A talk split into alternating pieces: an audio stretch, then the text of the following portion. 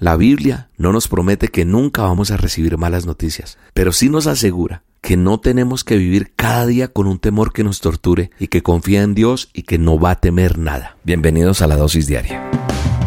La dosis diaria con William Arana. Para que juntos comencemos a vivir.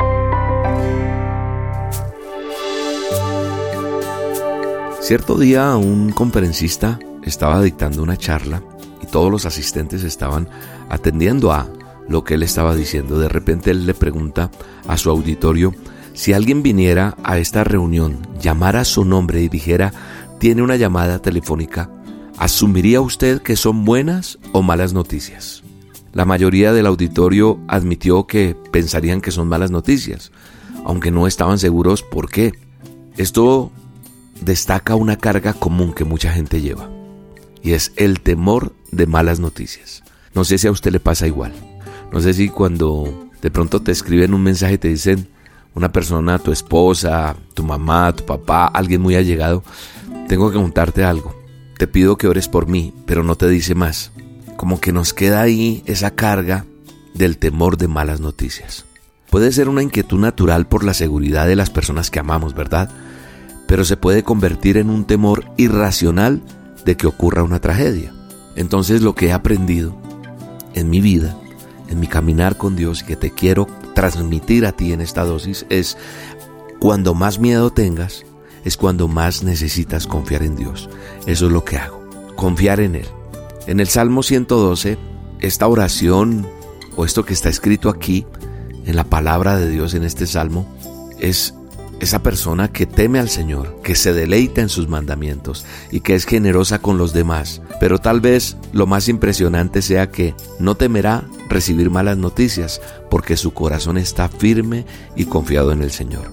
Hoy te voy a dejar de tarea que leas el Salmo 112 en la versión de Biblia que tú quieras y que lo pongas en práctica que lo destaques en algún lugar, que lo escribas en un cuaderno con tu puño y letra, porque cuando uno hace el ejercicio de coger un lápiz, un esfero y escribirlo en un papel, se queda grabado en uno. Y repítelo y practícalo, memorízalo y vívelo, porque no vamos a temer a recibir malas noticias porque nuestro corazón está firme, confiado en el Señor. Recuerda que un corazón que confía es la respuesta a una mente preocupada, que descansa en Cristo que siempre va a tener paz y que confía en Dios y que no va a temer nada. La Biblia no nos promete que nunca vamos a recibir malas noticias, pero sí nos asegura que no tenemos que vivir cada día con un temor que nos torture de lo que podría pasar. No temerá recibir malas noticias, su corazón estará firme, confiado en el Señor. En eso creo yo. No voy a temer, no, no voy a temer y voy a descansar en ti. Haz la tarea Estudia el Salmo 112, escríbelo, memorízalo y vívelo. Te mando un abrazo y que Dios te bendiga. Malas noticias. Escucho todo el día que la gente se alarma por rumores. Pero no saben que hay un Dios que se ocupa de todas sus situaciones. Saca el temor y perdona la culpa de sus errores.